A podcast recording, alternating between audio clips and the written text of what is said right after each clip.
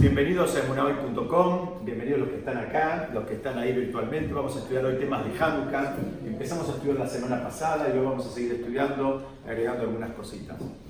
Hay, mm, algo, algo muy interesante que tiene que ver con Hanukkah y tiene que ver con la Perashá que se lee. Siempre cuando cae Hanukkah, cae la, la, la historia de Yosef. La historia de Yosef, la historia de Yosef y sus hermanos, la pelea, la venta, eh, Yosef es vendido como un esclavo, la, estoy contando brevemente porque asumo que más o menos se recuerdan. Y Yosef después termina siendo el, sería el vicerrey, ¿no? no, sé si se aplica virrey porque no es exactamente, es el segundo del rey, termina siendo Yosef. Esa es la historia en, dos palabras de, de Yosef. Ahora vamos a meternos un poquito más de adentro y vamos a ver que es muy curioso porque es una, una, parte de la Torah que siempre la estudiamos en esta fecha que tiene que ver con Hanukkah. No, no que tiene que ver, que en la fecha de Hanukkah siempre cae la lectura, digamos, alrededor de esta fecha, o cae en el Shabbat anterior, o en el Shabbat del medio, o en el Shabbat posterior a Hanukkah, pero cae aproximadamente en la época de Hanukkah. Entonces, ¿qué pasó acá? Acá hubo una actitud de celos por parte de los hermanos de Yosef para con Yosef. Celos que tenían un fundamento, ¿Por qué? Porque Jacob, el papá, había demostrado un favoritismo por este hijo en relación a los demás. Había demostrado un favoritismo, especialmente, eh, digamos, uno de los detalles que trae la Torá es que le había hecho una, túnica, una túnica especial, una, prenda especial. Les había hecho a todos una túnica, una prenda, pero la de él era especial. Igual la Torá antes también aclara que decía que Yosef era Ben Sekunim, Ben Sekunim significa el hijo de la ancianidad. La traducción literal es que eh, Yosef era para Jacob el hijo de la ancianidad. Que también es una pregunta, porque, porque Yosef no era más chiquito, después vino Binyamin. Vas a poder decir, bueno, el hijo de la ancianidad es el último que tuvo cuando se terminó, se cerró la fábrica, como, como se dice habitualmente, bueno, este es el, más chiquito. Pero no es el caso, porque él tuvo eh, eh, un hijo más, Jacob. Entonces, vamos a empezar a tratar de entender qué, pasaba entre Jacob y Yosef. Jacob y Yosef tenían un vínculo muy especial. No era, no era un vínculo normal, inclusive Yosef era Jacob, era la continuación de Jacob. Eh, ¿Se acuerdan que una vez estudiamos hace mucho tiempo que en hebreo se dice saken, saken y eh, se, lo llama, a, eh, dicen, saken quiere decir anciano una persona mayor, una persona anciana. Pero explican que en realidad Zaken es Ze Shekana Chokma, este, aquel que adquirió sabiduría. Ahora, la pregunta es, ¿cómo me cierra la sigla? Yo hoy no, no, no traje, digamos, pero me van a seguir. Se Shekana Chokma, en hebreo serían tres letras. La Zain, la primera, la, la Kuf de Kinyan, la segunda, y Jochman, ahí necesitaríamos una Het, pero no tenemos. Saken tiene una Nun. Es decir, si decimos que hay una sigla que representa una sigla, pero no cierra porque tenemos de, las tres letras, tenemos dos, la, tercera no cierra. Esta es una pregunta clásica porque ya en la época del Talmud se llamaba a, los sabios, se les decía Saken, aunque no eran grandes de edad, se los llamaba el Saken, el Saken dijo. Inclusive muchas comunidades aún hoy tienen la costumbre de referirse al, al, al, rap, eh, al, sabio como el saquén. Eh, insisto, independientemente de que sea una persona de edad o no. Entonces, para entender eso, hay otra, hay que ir de vuelta al Talmud, donde el, Talmud trae una, una, frase que es, es muy fuerte. Zek es aquel que adquirió sabiduría. Entonces, se le dice Saken, ¿por qué? Porque es una sigla que representa a aquel que adquirió sabiduría. Punto. Talmud, les decía, trae en otro lugar, trae una, una famosa, parece un juego de palabras, pero que hay mucha sabiduría atrás. Porque el Talmud termina diciendo, yo lo voy a decir directamente en castellano, pero dicen, si adquiriste sabiduría, ¿qué te falta? Y si te falta algo, perdón, y si te falta sabiduría, ¿qué adquiriste? ¿Qué significa? El Talmud lo que está diciendo, la única adquisición realmente valiosa es la sabiduría. Si adquiriste cualquier otra cosa que no es sabiduría, el Talmud te pregunta, ¿qué adquiriste? ¿Una silla? ¿Eso te cree un auto, una casa en un country? ¿Eso te cree Y ojo que yo no tengo ningún problema, ¿eh? me encantan los autos, me encantan las sillas lindas y me gustaría una casa en un country, no tengo problema con eso. Pero no, hay problema con vivir bien. Pero el, problema es, digamos, que la persona entienda eh, qué es lo que se considera un verdadero logro y qué no. Entonces el Talmud termina diciendo, no hace falta tres letras. Cuando dice aquel que adquirió, ya entendemos que se refiere a sabiduría, porque no hay otra adquisición. Entonces, por eso dice, aquel que adquirió, le decimos el saquén, y no hace falta que la última, la última letra esté representada también en la palabra, porque no hay otra adquisición. Las otras adquisiciones no... No son adquisiciones. No son, exactamente. perdón, porque las, cosas, o sea, los bienes eh, materiales quedan o sea, son prestados en la vida, pero lo que vos te llevas realmente es la sabiduría. Muy bien, exactamente. Esa es la tuya, propia, inherente a lo que aprendiste. Y es lo que adquiriste, lo que vos, porque eso no hay manera de que te lo transmitan como si fuera con un pendrive. Te lo tenés que, lo, tenés que trabajarlo. Entonces, hasta acá estamos planteando qué pasó con Yosef. Yosef tenía este vínculo con el padre. Y, Jacob encontró que Yosef era su continuación, era su continuidad. Él era el que iba a seguir, digamos, el mensaje. De hecho, ustedes fíjense que los dos hijos de Yosef son parte de las doce tribus. No son, o sea, tienen la jerarquía como si fueran hijos de Jacob. ¿Por qué? Porque Yosef y Jacob eh, serían como una, un vínculo de padre-hijo, pero una continuidad. ¿Ok? Esto para empezar a entender. Vos contaste en otra clase que, que Yosef Jacob nunca pudo hacer el duelo de Yosef. Muy bien. Porque, porque no se había muerto. Muy bien, tal cual. esa conexión que tenía. Él tenía una conexión muy fuerte y Yosef no estaba muerto. Hashem genera en la persona una, es un regalo, que es el regalo del olvido. Porque si no, no podríamos vivir. El olvido no es algo malo. A veces nos enojamos cuando nos olvidamos una llave, nos olvidamos dónde dejamos algo y demás, pero no necesariamente es algo malo porque si no nos olvidáramos algunas cosas no podríamos seguir viviendo porque tenemos peleados con el compañerito de sala de cuatro que un día nos prestó la, eh, la tijera. Estaríamos todavía con, ese tema. Entonces el olvido no es algo malo. ¿Qué pasó? Y, Jacob estaba triste porque Yosef murió, supuestamente, pero Yosef no había muerto. Entonces él no encontraba consuelo, porque el consuelo es, existe cuando una persona se fue de este mundo, pero cuando está en este mundo no hay consuelo, no funciona igual. Pero acá y hay otra pregunta también, ¿por qué Jacob le mostró, le hizo este regalo especial a este hijo? ¿Por qué mostró favoritismo por un hijo con respecto a los demás? Es pregunta o no es pregunta, es uno de los patriarcas. La respuesta es mucho más simple de la que se imaginan. Dicen que la Torah nos muestra a los patriarcas como seres humanos, con sus debilidades y sus miserias. No, no hay Superman con capa, no hay superhéroes. Es un padre que se equivocó, punto.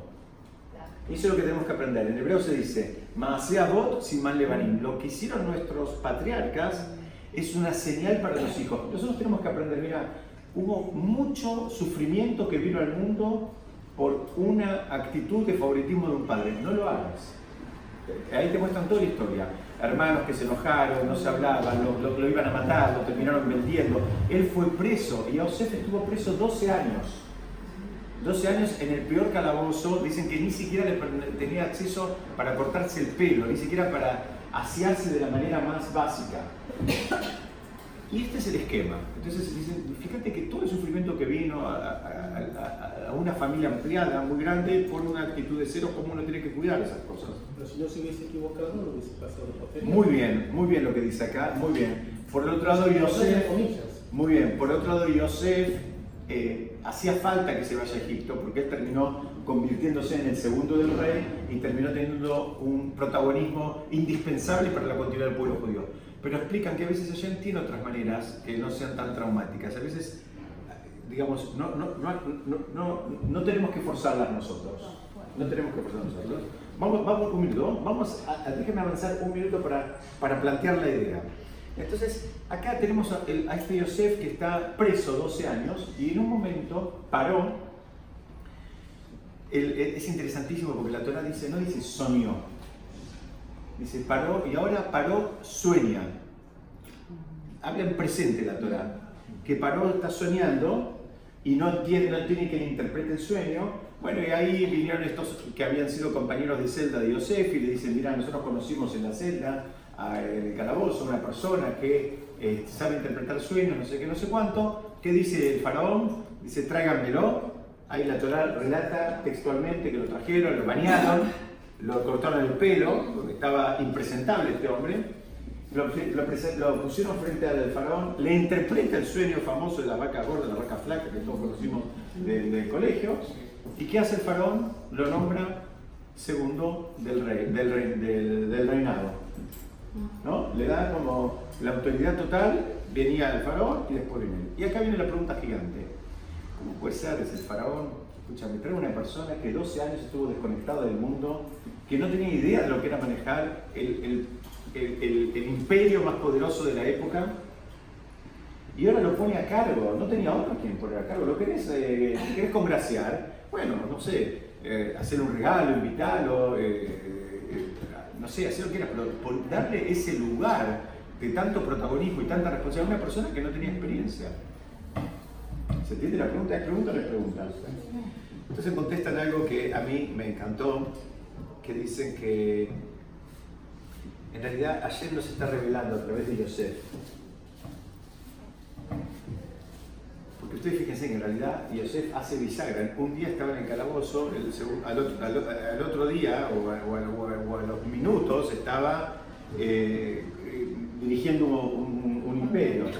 Así que ayer nos está mostrando, a través de Yosef, que el- el- la, la persona puede cambiar y el destino puede cambiar, inclusive en cosas que uno piensa que no tiene ni siquiera las habilidades, ni domina, ni las aptitudes. O sea, no pienses que lo que, lo que te puede llegar a parecer, te va a parecer, digamos, porque tiene que ver con vos necesariamente. Yosef no tenía idea de lo que era manejar un, un- un- un- país o un, eh, un- un imperio como era el imperio en su momento. Sí. Quería agregar algo. Parece interesante, ¿no? Que en la época en que estaba en- en- en- antes de la prisión, ¿no? Cuando después termina la prisión, y antes todavía cuando los hermanos este, lo venden, ¿no? Y, y todo eso, está la escena en la cual este, Yosef este, les cuenta el sueño a los hermanos, ingenuamente, ¿no? Diciéndoles que en el sueño había soñado que todos ellos estaban arrodillados ante él, ¿no? Como que él iba a ser el, el soberano, que él era el, el centro. En ese momento comete ese error, ¿no? que después le cuesta la enemistad de los hermanos. Porque a quien le gusta ¿no? que le diga, mira, vos vas a ser mi, siervo, ¿no? Mi súbdito. Después, ahora cuando interpreta estos sueños, realmente él comprende interpreta los sueños, pero porque tiene una conexión con Hashem. Cambia su, postura, ¿no? Quizás todos esos años de, prisión lo hacen pensar que la relación es otra. Él contó un sueño en primera persona y después interpreta los sueños, pero la mano de Hashem. Sí, igual los primeros sueños, los primeros dos sueños que Yosef le cuenta a sus hermanos eran, digamos, uno tenía que ver con el sol y la luna. que- que- que- ¿Cómo? Con espigas. Y el otro con las espigas, muy bien. Entonces, explican que Yosef los contó, no, no, hay, hay muchas explicaciones, pero que no es que los contó como para sembrar cizaña, como para pinchar a los hermanos. Él estaba teniendo sueños que tenían lo que se llama en hebreo el, el nivel de profecía, estaba teniendo nebuá, y por eso lo contó. Él estaba teniendo profecía. Y él lo que estaba diciendo es que el trabajo es, es muy interesante, porque un sueño tiene que ver con el, la- el sol y la luna y las estrellas, y el otro tiene que ver con las. Dijo, mira, vos tenés que trabajar en los dos planos.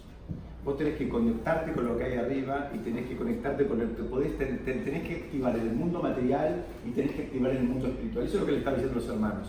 No es un solo plano, son los dos.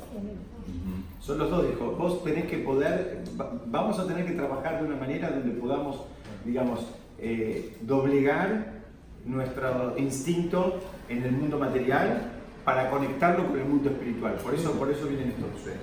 Entonces, retomamos un poco, acá hay un tema y por eso se lee, eh, eh, todo esto tiene, habitualmente cae, como les dije antes, alrededor de Hanukkah. ¿Por qué? Porque Hanukkah la persona tiene la chance de encender esas chispitas que nosotros ni sabemos que tenemos, que podemos generar llamaradas de, de cosas que queremos, que sabemos y tal vez de otras que tal vez ni, ni siquiera somos conscientes que tenemos. Ese es el trabajo de Hanukkah justamente. Es uno de los trabajos de. Vamos ahora a otro concepto. Acá en esta, en esta fiesta hay, un- hay una mitzvah extraña, ¿no? una mitzvah muy extraña que es la de publicitar el milagro de Hanukkah. ¿no? Estudiamos la semana pasada, hubo un milagro militar, hubo un milagro con el aceite, los que no tuvieron chance de escucharlo, está el video, está el audio, si después quieren escúchenlo. Eh, eh, digamos, pero después hay una mitzvah que es única, que es que hay que publicitarlo. Por eso la mitzvah es prender la Hanukkah cerca de la ventana, verlo. Por eso yo eh, abro el grupo y pido que manden las fotos, porque eso también es una forma de publicitar en esta generación. Todos estamos viendo la, la de todos y por eso, por eso está lindo. La tuya es especial, ¿eh? Nunca vi una. La mía pues, tiene etapas. Una primera voy a contar porque, porque yo estoy muy contento. Una primera, una primera Hanukkah me la compré en Israel hace unos años. Y, y después, cuando fui a Israel hace unos años para Hanukkah, vi que allá ponen, en, en muchos lugares la ponen en una pecera. Para que, no, para que no se apague, porque la ponen afuera. En Israel la ponen en, en- en la calle, la vereda, la vereda, la ponen como una pecera pero cerrada. Entonces este año, mi hija me dice, vos estás loco, este año, voy a contar, muy divertido, este año yo viajé en mayo a China por trabajo y en un lugar vi que vendían estas, estas especies de peceras que son para poner velas. Pero la llamo a mi señora y le digo, dame la medida de la Hanukkah a ver si entra. Pero, si me faltan siete meses, pero vos me dime la, me dime la, medida de la Hanukkah porque yo no sabía si me entraba o no. Me entra, entonces después voy y le digo, mira, era en un stand, una feria mayorista, le digo, quiero que me vendas una. Dice, no, no, no, entonces le expliqué que era un tema religión, me dice, bueno, está bien el último día, digo, no, no, pero no solo eso, me tenés que traer la caja. Pues cómo me la llevo, toda de Te van a mí. embalar. Todo de Que no se rompa. Bueno, la chica cuando entendió que para mí era importante, qué sé yo, una onda bárbara, pidió a fábrica que el último día cuando manden, manden la caja para embalarla, porque sé cómo me la llevo. Yo de ahí, después me iba a trabajar a otra ciudad china, entonces me la llevé conmigo la valijita de mano, cuidándola. porque- Imagínense como yo una pecera de vidrio. Llevé y se las dejé y dije, pónganla en un contenedor cuando manden, po- pro- protéjanla y que yo, pónganla en un contenedor y demás. Y llegó hace unos meses, no mucho, o sea, hará un mes o dos meses porque después no lo embarcan. O sea, es una januquía que la... la, la, la, la, la- Perdóname, la- ¿no? Y aparte en la tapa, ¿cómo hace para que quede una luz? No, porque ahí? está hecha así, tiene una luz, porque está hecho para velas. En muchos lugares viste que ponen velas muy lindas. Porque claro, Claro. necesita que le entre oxígeno, lo que no le entra es viento. Ah, qué bien. O sea, vos lo levantás, por prendés No, tiene una puertita que se abre y... Ah. Por eso te cuento, porque yo también estoy muy contento. Fue todo un trabajo internacional para conseguir esta. La verdad. Porque no se consigue tan fácil. Y aparte la medida bueno, vamos a retomar. Entonces, el tema, el tema es que. ¿Por qué esto, esto de, de publicitar el milagro? Otras mitzvot que hay, hubo otros milagros también, y no está el tema de publicitar y ponerlo en la vereda y contarlo y, y- y hacer tanto escándalo. Entonces, eh, hay, hay una historia, un momento del pueblo de Israel como un rey que se llama el rey Hizkiah, que dicen que en un momento cuando él asumió vino y clavó una espada en la puerta del Beta Midrash, en la puerta de la casa de estudios, y dijo, ojo con el que no estudia, ¿Lo entiendo? Porque acá pongo la, pongo la espada, como diciendo, al que no estudia, lo liquido. Y hay una pregunta gigante. Primero, ¿por qué la puerta? Para que la vean por. Muy bien, acá Betina, eh, eh, con muy buen criterio, está tirando una punta que tiene que ver para que la vea cuando entran. Hay quien dice por qué la puso en un árbol al, al costado, por qué la puso en el piso de la puerta, por qué la puso en el costado, en un banco, en un lugar de estudio, puso en la puerta. Y la segunda pregunta grande es ¿por qué esta amenaza de muerte? Porque en realidad la Torah no te dice estudiar o morirás. Sea, está bueno que tenés que estudiar, pero no, no, no, no hay una amenaza de muerte como para que vos digas, bueno, mira, hay que no estudiar lo liquido. Entonces, acá la respuesta pasa por cosas que nosotros ya venimos estudiando durante todo el año, que es que sabemos que el Yehudí necesita estudiar Torah. La persona que no estudia Torah, exactamente, está desconectada y por lo tanto espiritualmente está, está muerta. La puedes ver que viaja, como decimos siempre, que compra, que vende, que se va de vacaciones, que cambia el auto, que se muda, pero la persona espiritualmente está muerta. Entonces el rey en, primera pista, él entendió que un sistema, digamos, eh, sano para el país desde el punto de vista espiritual es que la gente estudie Torah, que tenga una conexión espiritual. Siempre y cuando esa conexión espiritual sea honesta, genuina digamos, porque si es así, lo que te va, a terminar resultando es que vas a tener gente que, con lo cual vas a querer estar más. Gente con la cual te querés vincular. Es, es- tan simple como eso. La gente que no tiene conexión espiritual muchas veces se manifiestan otras cualidades que son, eh, terminan resultando eh, o pueden resultar desagradables. Ese es el tema. Y cuando yo me estoy cuidando mucho de no decir la palabra rel- religión, estoy hablando de personas que tengan una conexión espiritual, no estoy, eh, no estoy hablando de- del rito necesariamente, porque el rito necesariamente no significa nada. Hay gente que puede tener una barba hasta el piso, un sombrero hasta el techo y ser muy cruel. El rito solo no alcanza. El rito ayuda y es parte del proceso, pero solo no alcanza. Entonces, esta es la primera respuesta que, eh, no, que Hizkia entendió cómo era el funcionamiento. Hay otra, hay otra explicación que va, hay, hay, hay una Mishnah en Pirkei Avot. Si Dios quiere, lo que viene quiero, que, que- quiero estudiar un, un poquito con ustedes Pirkei Avot. Es parte del Talmud, pero son Mishnayot que no tienen Gemara, o sea, es- es- son como enunciados, son, en castellano se conoce como ética de nuestros padres. Son todas frases así muy importantes que hay que estudiarlas y, y- y muy profundas. Y hay una, hay una expresión que trae ahí el Pirkei Avot que dice, Derech Eretz Kadma la Torah. Derech Eretz, la, tradu- la- la- la traducción literal significa el camino de la tierra, pero el, el- el- el- sentido, digamos, de, de esa expresión se refiere al es, digamos, cómo la persona debe actuar en la vida, ¿no? Eh, eh, ser, digamos, lo que se dice políticamente correcto, pero eh, en el buen sentido, ¿no? O sea, la persona tiene que tener modales, tiene que saber comportarse, tiene que saber, digamos, eh, no sé, por decir algo, ser agradecido, ser respetuoso, etcétera, etcétera. Y el, Talmud trae, dice, mira, todo eso que acabo de decir es anterior a la Torah.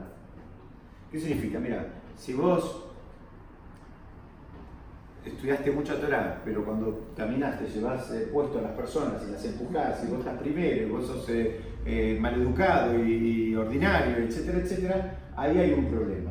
Hay un problema. Y dan un ejemplo que a, mí me gustó mucho, que dice, mira, esa persona que está en ese modo, que sabe mucha Torah, pero le falta todo, vamos a traducirlo como buenos modales, vamos a traducirlo. Roce. Le falta, bueno, ¿no? El roce, ser una persona, digamos, que también sabe ubicarse, sabe cuándo decir las cosas, cómo decirlas. En fin, creo que se están imaginando a qué me refiero. Si esa persona es equivalente a una persona que le dieron la llave, supongamos, de un, de un lugar, la llave interior de un lugar, pero no tiene la llave exterior. Él tiene la llave, digamos, de la habitación, pero no tiene la llave de la puerta de calle. Sí, sí, tiene la llave de adentro, porque tiene Torah, sabe Torah, pero le falta poder, entrar, poder entrar de una manera correcta. Entonces, eh, dicen que los griegos nos quisieron sacar esto. Los griegos querían que los Yehudim nos comportemos como ellos. Nos quisieron sacar todas estas conductas, de estos códigos de buenos modales que el judaísmo tiene muy presente, el honrar, honrar a los padres, por ejemplo, ¿no? digamos, todo ese respeto por los padres, el cabot que hay que darle a los padres, eh, por dar uno, uno de los ejemplos. Ellos querían que nosotros tomemos eh, los códigos de ellos.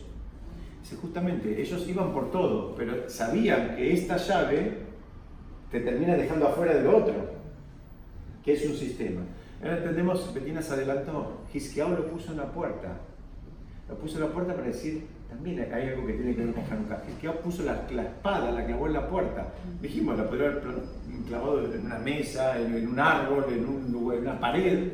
Clavó en la puerta como diciendo, mira, cuidado porque esta es la puerta de entrada.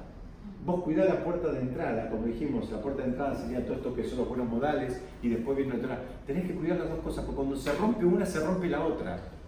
No hay manera. ¿Se acuerdan? Decimos siempre, no hay manera que una persona sea espiritualmente elevada llevándose a las patadas con, con- los compañeros. No hay manera. Ah, podés cumplir muchas mitzvot, pero todavía, todavía no despegaste. Entonces, acá empezamos a entender por qué en esta, en esta festividad tenemos el tema, tenemos el tema de, de publicitar. ¿Por qué, por qué vamos, por qué miramos el afuera? ¿no? Eh,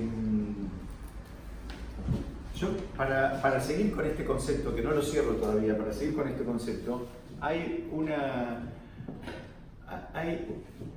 autor que se llama Edward Dessler, que escribió un libro que se llama Mechtam Eliau, que, la traducción sería una carta de, de Eliau, que era él mismo. Es un libro muy estudiado de Yeshivot, Y él, él trae una serie de ejemplos. El primer ejemplo que él trae es, dice, mira, suponete que vos te encontrás con una persona que no ves hace mucho tiempo. Una persona que era una amistad tuya, supongamos de, no sé, de la secundaria o de la época de la facultad, que no la ves hace mucho tiempo. Y vos sabías que siempre la peleaba en la vida, que no le iba muy bien. Vamos a hacer, vamos a, a- a- a- reducir el ejemplo. Supongamos que siempre económicamente la peleaba. Ahora vos lo ves, vos ves a esa persona después de 20 años, 25 años, 30 años, yo, lo que sea, y te dice, no, mira, me está yendo un poco mejor ahora. La verdad, durante tantos años la peleé, la peleé, me está yendo un poco mejor. Entonces, primer pregunta, ¿te pones contento? Si la persona, digamos, trabajó su midón, lo normal es que, bueno, es una persona que vos tenés un aprecio, que la querés, sabías que estuvo sufriendo durante mucho tiempo, ahora te dice, mira, salí de esa situación, la resolví. Yo puse el ejemplo económico, pongan cualquier otro que se les ocurra. Sí, bueno, ahora te pones, te, te- te pones contento. Ahora te, sube la apuesta y él pregunta así, ¿qué pasa si pasan ahora un mes o dos meses? No mucho tiempo, poquito. Te lo volvés a encontrar y él te dice, ahora me está yendo, pero espectacular. Digamos, vamos a hacer así. Estaba en nivel 0 antes, ahora está en nivel 20 tampoco. ¿No? Cuando la primera vez te lo viste está en nivel 20. Ya salió de la, llamémosla de la línea de pobreza. Político. Ahora, ahora, muy bien, ahora del 20 pasó al 100, de una escala de 1 a 100. Está arriba de todo, 99 si se quiere.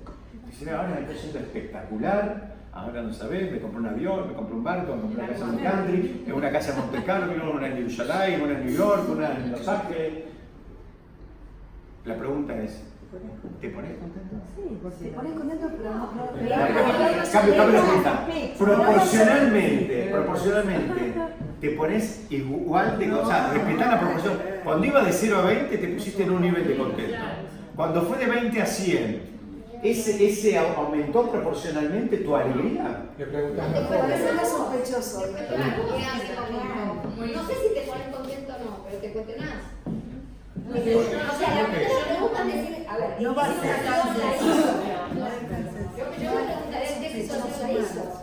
Muy bien. Eh, digamos, supongamos, supongamos que aún, aún que le saquemos el manto de, de- sospecha, digamos, de corrupción, saquémosle ese manto de sospecha de corrupción. Supongamos que tenemos 100% certeza de que no hubo corrupción en el medio. La pregunta sigue siendo, ¿te pones contento igual? ¿Igual proporcionalmente aumenta igual? no, no que aumente, pero te pones contento. Vamos, quiero escuchar, ¿por qué no? Ahora acá están diciendo que no. somos no somos perfectos, nos mueve a nosotros el piso, nos cuestionamos. Acá también. Si te invita, mejor. O sea, a- o sea, ¿qué te puede poner? Bien. La respuesta que da, la respuesta que da. Exacto, acá está. ¿Sabés qué pasa? ¿Sabés por qué no te, por- ¿sabés por qué no te, no- no- normalmente, tal vez sos un sadí que te pones súper contento, pero normalmente no te cambia. A él ahora le está yendo mejor. ¿Por qué? Y a él es, cambiaba? porque, y antes tampoco, antes tampoco te, cambiaba. la primera vez era una cosa como que, bueno, salió de un problema. Ahora la segunda, a mí no me toca un mango de lo que él tiene ahora. Y yo no voy a tener ni siquiera un peine de ese avión privado que él tiene. Pero no debería. Muy bien. Entonces la explicación que dan, ¿sabes qué es? Porque es externo a vos. Porque es externo a vos, no tiene que ver con vos. Por supuesto, la primera vez tampoco tiene que ver con vos, pero está bien, te pudiste leer un poquito. La segunda, y sabes qué, si en lugar de tener 100 millones de dólares, tiene mil millones de dólares, ¿a mí qué me cambia? Bueno, pero no es nadie, no es nadie esa persona, si durante 20 años no la viste. No, no importa, estoy dando un ejemplo. No, no, yo quise dar, quise dar un ejemplo de una persona que tuvo un periodo largo sufriendo y ahora le cambió y le cambió y le cambió. Vamos, síganme porque vamos, yo estoy siguiendo un razonamiento del Rand Dessler para compartir con ustedes eh, de, de- de- de cómo funciona, de cómo, cómo funcionamos nosotros en definitiva. Él trae otro ejemplo, otro ejemplo que, que también es muy interesante. Él lo voy a decir brevemente. Él dice, hay un rabino que es docente, que se dedica a enseñar, y tiene un hijo. Tiene un hijo, pero que lamentablemente le salió descarriado. El hijo no le da bolilla, no estudia, no quiere, no cumple, no hace. eh, manda mensajitos en Shabbat, no usa kippah, no, no hace nada. Nada, nada, nada. Se le fue. Pero tiene un alumno de la misma edad del hijo, que es el niño prodigio. El chico estudia, lo busca todo el tiempo, le hace caso, lo respeta, lo honra, lo acompaña, lo no sé qué, lo ayuda a estudiar porque lo, lo desafía al, al- al maestro. Entonces él plantea, dice, un día, dice, están estos dos chicos en la casa del Rab y se incendia la casa. La pregunta es, ¿a quién saca primero? ¿A quién saca primero? Pero el hijo no cumple nada, no, lo- no, respeta, no lo honra, no nada, no, nada, no, no lo quiere, no sigue su línea ni nada. El otro es lo que él siempre quiso, el que siempre soñó. ¿A quién saca? A ver, los jóvenes. Muy bien. ¿Estefanía? Con ese, ¿no? Dijiste. ¿Vos querés? No hay ninguna duda que elijo. Muy bien. Los varones piensan igual. A ver, vos, Jorge, ¿quién, saca, quién sacaría este rabino? ¿Y vos, Ángela, qué sacarías? Obvio. La podemos eh, entender preguntando, ¿por qué lo vas a sacar? Si en definitiva no tiene nada que ver con eso. Claro. Exactamente, porque es propio, porque es de él, lo siente como algo propio, lo siente como algo propio. Ahora vamos a empezar a entender, en el, en el, en el caso de antes de la, del, hizo millonario, y la verdad que no tiene, no es mío, ¿qué quiere que me alegre con algo que no es mío? Bueno, Hashem, si trabajé mucho en mi midot, tenemos que aspirar a poder alegrarnos con el bien del otro, pero no me pidas que me alegre más proporcionalmente, porque a mí no me afecta nada, no, no es algo mío. En cambio el otro es, es- es el hijo, y el hijo es el hijo, aunque no sea todo lo que él soñó que tenía que hacer. peor. Es la sangre de uno. Muy bien, muy bien. Entonces, eh, también pasa lo mismo con las fiestas, también pasa lo mismo con los espacios. Hay gente que, por ejemplo, eh, no sé, ahora estamos en Hanukkah, prende las velas, se las quiere sacar encima, quiere que termine Hanukkah, basta con estas velitas, son ocho noches, hay que prenderlas. Basta con las velitas, ya las prendimos, basta. Yo lo hago un poco en chiste, pero hay gente que lo siente así. Pónganlo donde quieran, en cualquier mitzvah, hay gente que viene Shabbat y lo, lo sufre. Lo sufre como un león encerrado. Y hay gente que viene dos días de Rosh Hashanah y también lo sufre. Y de la machá, ay, porque me cae mal, que me cae bien, que me cae así, y lo sufre. Entonces dice, bueno, el le dice, mira, es lo mismo. Cuando vos sentís que es algo que, que externo a vos, te pesa. Cuando es tuyo, cuando vos trabajaste para darte cuenta que es tuyo, ya es distinto. Ya es distinto. Entonces Hanukkah también es una fiesta, por eso es una fiesta con la luz, es una fiesta donde buscamos también la llama interior. La, la- idea es conectarnos con, con- con lo, con lo más espiritual que hay, en el sentido más puro, y entender que es nuestro. Esa, Sí, perdona, nuestro rabbi dice que en Hanukkah que la, uno, la oscuridad, con la claridad de las velas, ataca la oscuridad. Y por eso nosotros traemos siempre claridad, luz traemos para afuera. De acuerdo. Mi Rab decía siempre, no, no hay que luchar con la oscuridad, hay que iluminar. Exactamente. Hay veces hay lugares que son muy oscuros y lo único que tenés que hacer es poner luz. No solo eso, que cuando está muy oscuro, un poquito de luz ilumina mucho. ¿No? Por ejemplo, eh, materialmente, entra a una habitación totalmente oscura y prendan un poquitito de luz y van a ver que el cambio es muy grande. Un poquito de luz agrega mucho. Entonces, eh, hay, otras, hay dos escuelas clásicas del Talmud, muy famosas. Se llama la escuela de Hillel y la escuela de Shammai. Eran dos grandes sabios de la época del Talmud que discutían todo el tiempo. Discutían lo que se llama en hebreo Shem Shammai, discutían para llegar a la verdad, para conocer la verdad. Ellos tienen dos opiniones en relación a Hanukkah. Shammai dice que el primer día de Hanukkah tendríamos que prender ocho velas. El segundo, siete. Así sucesivamente hasta que el último día prendemos una vela. ¿Por qué? Porque él dice, bueno, el milagro fue que las velas duraron ocho días, entonces empezamos por los ocho días y vamos como que vamos en orden decreciente. E con quien nosotros, la alajá termina siendo como él dice, dice lo que hacemos nosotros. El primer día prendemos una, el segundo prendemos dos y el último día vamos a prender recién las ocho velas. Esta es una discusión talmúdica que está en el tratado de, de- de Shabbat. Y que después de que están discutiendo, alguien pregunta, ¿qué es lo que están discutiendo? ¿Qué es esta discusión? Prendemos 8 velas, 7, 6, 5, o prendemos 1, 2, 3, 4, 5, ¿qué es lo que están discutiendo? Entonces explican, explican que en realidad ellos están, están, están tratando de encontrar cómo se construye una persona espiritualmente hablando. Entonces Shammai decía, mira, empezá de afuera, por eso empezá con 8.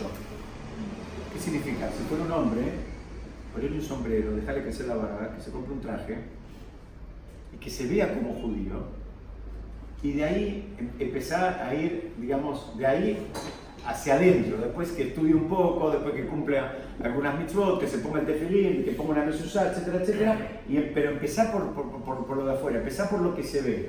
¿Por qué? Porque en muchas épocas de, de la historia del judaísmo, el identificarse como judío ayudaba, ayudaba para, para, para no irte del camino. E Hillel dijo, mira, esto, esto no funciona así, esto es al revés. Esto construite de adentro hacia afuera.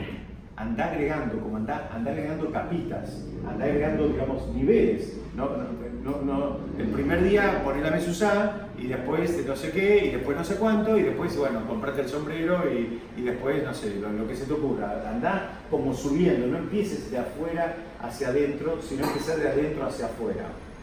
Hay quienes dicen que ya... el proceso de la vida, cada el proceso de la vida, cada es una década. Muy bien, ese, ese es, ese es el, el- el- el- el- el- es- esa es la explicación, una de las explicaciones que dan.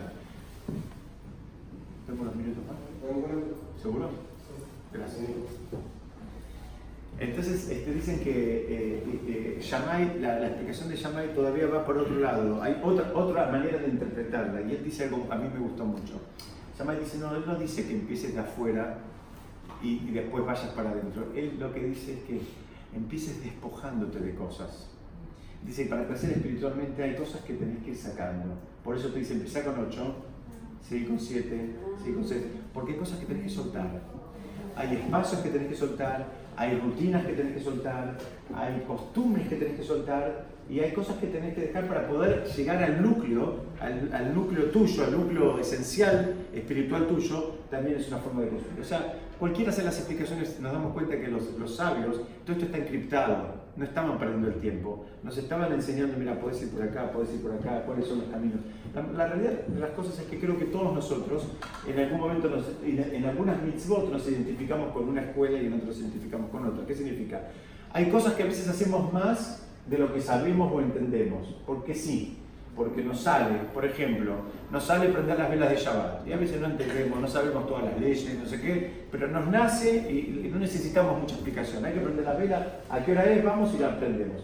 Y a veces aparece otra mitzvah, cualquiera esta sea, que para llegar a cumplirla necesitamos más información, más motivación, más entenderla, por qué es, y, si no, no, no, no- resulta un desafío mucho más eh, pronunciado que, como dije en el ejemplo, por ejemplo, las, la- las velitas de, de, de, de- Shabbat. Entonces, es lo mismo, dicen que la persona tiene que buscar la manera de ir, digamos, eh, encontrando esa retroalimentación que lo permita seguir creciendo, porque si una persona entra en una meseta, es como en todo en la vida, la persona tiene que buscar esos motivadores que lo, que lo, van, que lo van disparando. Y en el, en el crecimiento espiritual también. A veces la persona da un primer paso, se entusiasma, hace muchas cosas, después no quiere más, después no sé qué, después deja todo, después no hace nada, eh, o se queda ahí 20 años. Yo conozco gente que hace 30 años tomó algunas mitzvot y bueno, a veces están igual que hace 30 años. Lo mismo que hacían hace 30 años, están haciendo hoy. No, no avanzaron, no pasaron de grado, nunca.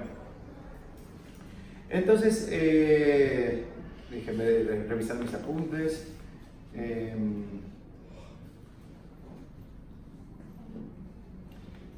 vamos entendiendo todo esto que pasa con Hanukkah, ¿no? ¿Qué pasa el trabajo, lo interior, lo exterior? Estamos de adentro hacia afuera, de afuera hacia adentro. ¿Por qué está en la puerta? ¿Por qué necesitamos ese- ese- esa señal en la puerta? La puerta, por eso tenemos también la, la. La puerta representa qué es lo que vas a dejar entrar en tu casa y qué es lo que no vas a dejar entrar. ¿Qué es lo que dejas entrar en tu vida y qué no? ¿Qué emociones, qué personas, qué, qué sentimientos dejas entrar en vos y cuáles no? Por eso puso la, espada en la, puerta. ¿Por qué? Porque, porque fíjate, porque con lo que dejas entrar, te puedes, vamos a cambiar la metáfora, te puedes estar matando a vos mismo. Vos podés dejar entrar cosas que terminan generando mucho sufrimiento. Pues no las dejes entrar, directamente no las dejes entrar. Hay, hay una, hay una en, en la Torah dice, en, en un momento, dice que Hashem le dio a Aarón la, la mitzvah de prender la menorá en el, en, el, en el Mishkan, en el tabernáculo.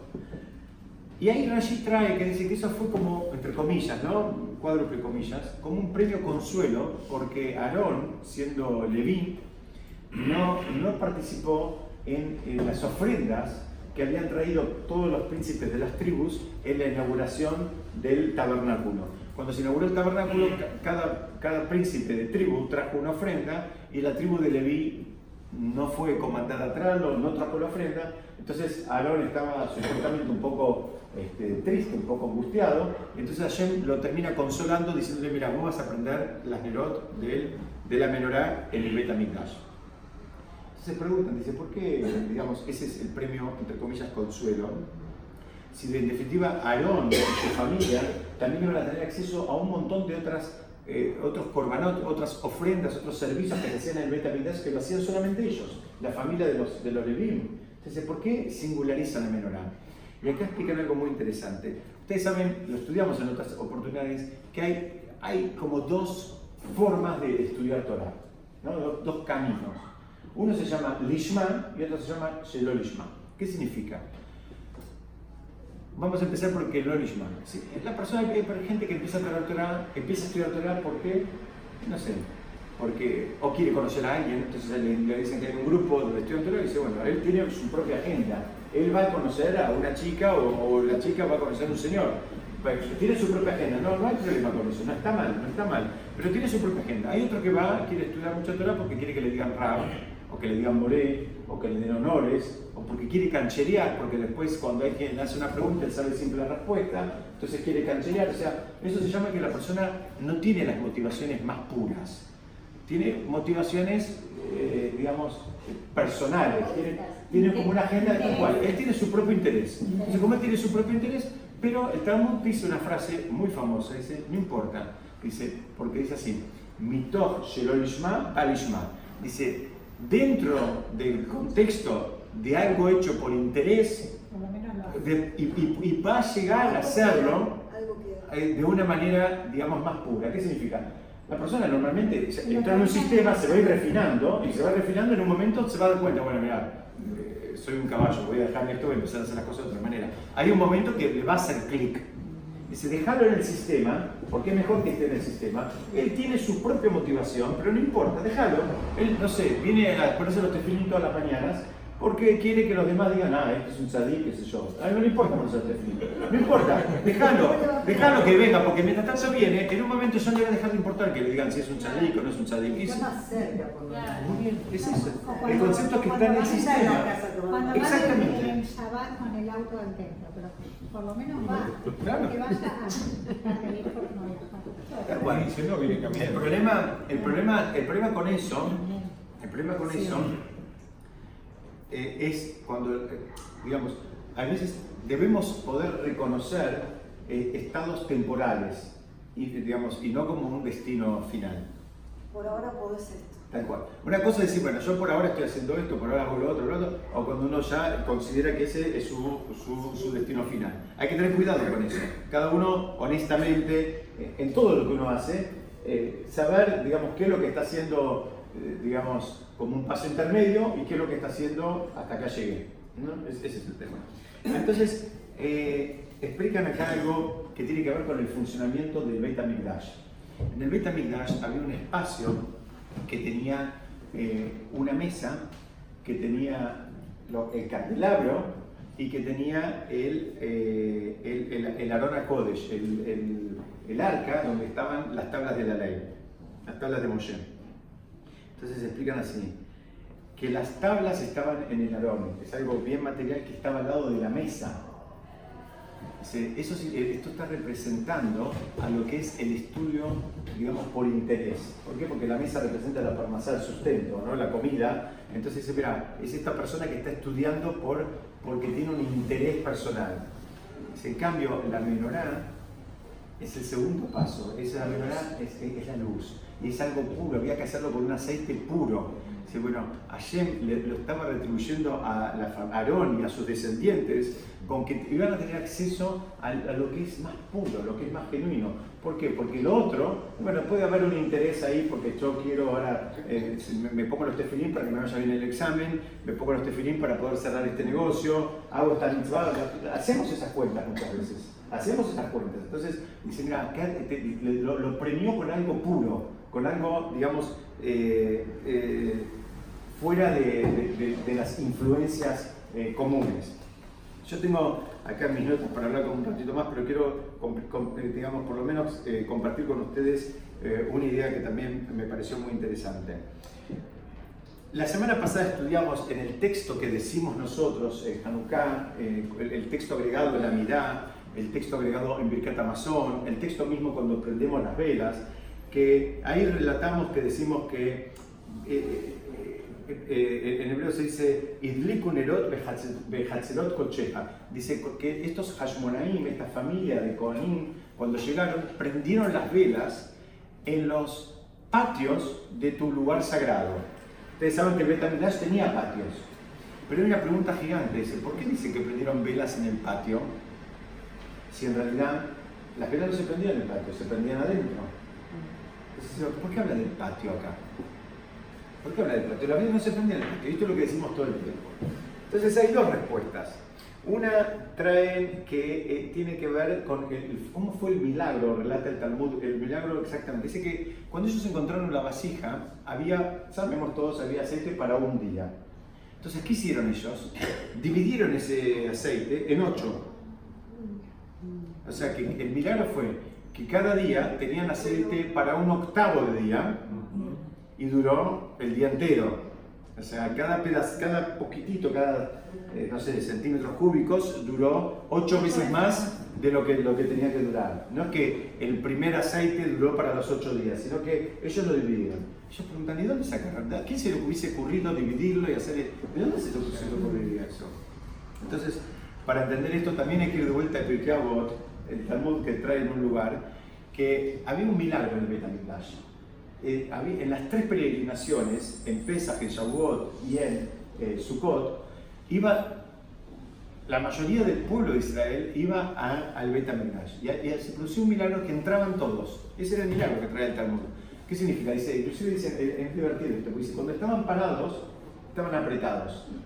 Pero había parte de, de, de digamos, de, los, eh, no eran rezos, pero digamos de los, si se quiere, servicios que se hacían ahí, que se tenían que posternar. Y ahí dice, Omdim rechufim umishtahavim rebajim. El milagro era que cuando estaban parados, estaban, que no entraban, pero cuando se tenían que posternar, a, a, a posternar, entraban todos y había lugar de sobra. Ese era el milagro. Como que, que se estiraba. Así, así tratamos. Era un milagro que físicamente no daba la cuenta.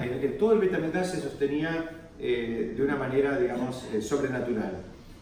Entonces, dice que ellos, ¿qué es lo que hicieron? Ellos, los Hashmonaim, dejaron entrar al pueblo a, a, la, a, a esta especie de, llamémosla como una especie de plaza seca que había en el Betamigdash. Y cuando vieron que ese milagro se volvió a hacer, se dieron cuenta que Hashem estaba con el pueblo, que estaba completo. Entonces ahí, se la jugaron, aquí va a haber otro milagro con el aceite. ¿Se entiende? Es decir, porque creo que a nadie de nosotros nos hubiese ocurrido hacer eso. Ellos cuando se dieron cuenta que, porque podrían haber pensado que Hashem estaba con ellos nada más, que eran un puñado, eran un grupito. O decir, bueno, tal vez eh, había, había, habido un momento medio difícil en el pueblo de Israel, porque podríamos pensar, bueno, Hashem está conmigo y, y, y con, con, este pueblo de eruditos y no está con, el, con este, este grupo de eruditos y no está con el pueblo. Dice, no, cuando se manifestó de esta manera se dieron cuenta que estaba en el, eh, en el pueblo completo y por eso decimos en, tu, en, en, en tus patios, ¿ok? Pero eh, hay otra explicación, y es que los, los, los Hashmonaim, esta familia, eh, pudieron haber, ¿se acuerdan? Estuvimos la semana pasada, pudieron haber evitado directamente encender las velas. ¿Por qué? Porque hay una ley que dice que cuando todo está impuro, bueno, se hace con lo que tenemos. Y acá, vienen, acá, hay, acá hay dos o tres cosas que también creo que nos pueden servir. Ellos buscaron la pureza, buscaron, digamos, fueron, no se conformaron, no, quisieron ir a menos, al revés, quisieron ir a más, quisieron más, quisieron buscar más. Esa fue la, actitud de ellos. Ellos podrían haber dicho, bueno, no hay, no hay. ¿No? Y muchas cosas a veces nos pasa que nos dicen no hay y nos conformamos, y otras cosas nos dicen no hay y empezamos a buscar por internet, arriba, abajo, en otro país, en otro lugar, que alguien nos traiga, que suba, que baje, no hacemos esas cosas. Bueno, espiritualmente también hacemos. A veces nos conformamos con que hasta acá y a veces vamos a buscar más. ¿Qué significa buscar más? Vamos a buscar más motivaciones, más explicaciones, más entendimiento, palabras que nos, nos hagan clic, que nos cierren. Eso significa buscar más. Y otra, otra manera de, de, explicar esto, del, del patio es eh, también una manera que dice, mira, lo comparan con una, una, persona que supongamos tiene una canasta de manzanas, ¿no? Y se le cae la canasta y las manzanas empiezan a rodar eh, por juramento hacia, hacia el río. Entonces le dice, mira, se te están yendo las manzanas, pero la verdad que las que se fueron, se fueron, pero hay algunas que puedes agarrar ahí. Las que están ahí, agarrarlas. Pero dice lo mismo Dice, no pudiste entrar al Betamigdash. Pero llegaste al patio, agarralo. Entra al patio. No pienses, porque eso también es una cosa del Yitzhak, que es todo o nada. Muchas veces pensamos, no, mira, si yo no como callar y no respeto Shabbat, entonces no prendo las velas, porque si no, al fin y al cabo, si yo no hago esto, no hago aquello, no hago otro. No es así. Cada mitzvah cuenta. Tal vez todavía uno no llegó a, por ejemplo, comer callar o respetar Shabbat, pero las velas de Shabbat son una mitzvah en sí misma. Hay, así podemos hacerlo con, con todas las mitzvot. No significa que es todo o nada. Hay algo. Entraste al patio, no entraste adentro, llegaste al patio, agarralo. No pienses que sin eso no, no haces nada. Entonces, ese es creo que parte del trabajo de, de Hanukkah. Hanukkah es un trabajo donde entender qué, es lo nuestro y qué no es nuestro. Ese es el trabajo de Hanukkah. Por eso la vela, por eso la vela está eh, eh, asociada con, la Neyamá. ¿no? Todos creo que nos sale fácil una, vela digamos, eh, está asociada con, con, con la Neyama. Nosotros aprendemos velas que buscamos la Neyama, buscamos qué es lo que nos conecta con la Neyama. Y el trabajo de Hanukkah es también, así como la, aceituna, en hebreo se dice Zait, que tiene, se escribe igual que el número 7. Y tenemos que llegar al, al aceite, que en hebreo se dice Shemen que es eh, el, aceite, que tiene la raíz del, del número Shmone, que es 8. ¿Qué significa? Que pasar del 7 al 8. ¿Qué significa pasar del 7 al 8? El 7 representa la naturaleza, representa el, el, la forma en que Hashem creó el mundo. El 8 representa lo que está por sobre la naturaleza, lo espiritual. Y el trabajo de Hanukkah es poder agarrar el 7 y hacerlo 8. Nosotros tenemos la fuerza de poder activar no solo la naturaleza, sino con cosas espirituales y usarlas y darle un impacto, así como dijo Yosef. Tenés que usar las espigas y tenés que conectarte con el sol y la luna, que representando lo, lo, lo espiritual. No pienses que es uno solo, no pienses que están, que están peleados. Entonces, resumiendo, esto es Hanukkah.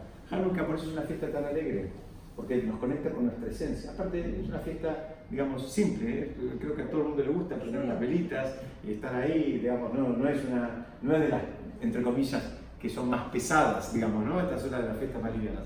Pero el, el, el, trabajo es ese, encontrar dónde estamos, dónde queremos estar y como decimos siempre, básicamente hacerlo con honestidad. Esto es para nosotros, nadie tiene que engañar a nadie, nadie tiene que pretender ser más de lo que es, sino que buscar dónde, dónde está, dónde uno quiere estar, si está contento, si está cómodo, si está feliz y, y, y, bueno, e ir buscar subiendo. Así como la vela siempre busca ir para arriba, vos das vuelta una vela y la, la, la llama busca ir para arriba, el trabajo nuestro es ese. Hay muchas eh, eh, imágenes en, en, en la Hanukkah, uno, uno, uno, de, uno, es ese, buscar que la, la vela siempre está elevándose siempre está buscando ir, ir, para arriba, no se conforma, no, no quiere ir, si la pones para abajo no está contenta, sigue dando vueltas. Si, si Hasu Shalom, la vida a veces nos da vuelta y nos pone en una situación difícil, tenemos que hacer como la velita y buscar qué es lo que nos tira para arriba, qué es lo que nos eh, eh, eleva. Así como con esto termino, como vuelan las gaviotas. ¿Ustedes saben cómo vuelan las gaviotas? ¿Las vieron planear alguna vez las gaviotas? ¿Las vieron? ¿Por qué planean? ¿Cómo funciona la gaviota? ¿Qué es lo que hace la gaviota? ¿Pero qué es lo que busca la gaviota? La, la gaviota busca el aire caliente. Cuando encuentre la burbuja de aire caliente, la burbuja de aire caliente la sube. Eso es lo que hace la gaviota. La gaviota va volando y va planeando hasta cuando encuentra, usted fíjese, sin aletear, ella empieza a subir. ¿Por qué? Porque encontró una burbuja de aire caliente. Cuando encuentra la burbuja de aire caliente, al- algo cálido, es lo que te termina elevando. Y eso es lo que tenemos que buscar. Cada uno de nosotros tiene que buscar para nosotros, para nuestras familias, compartirlo, esas burbujas de aire caliente que nos elevan. Hanukkah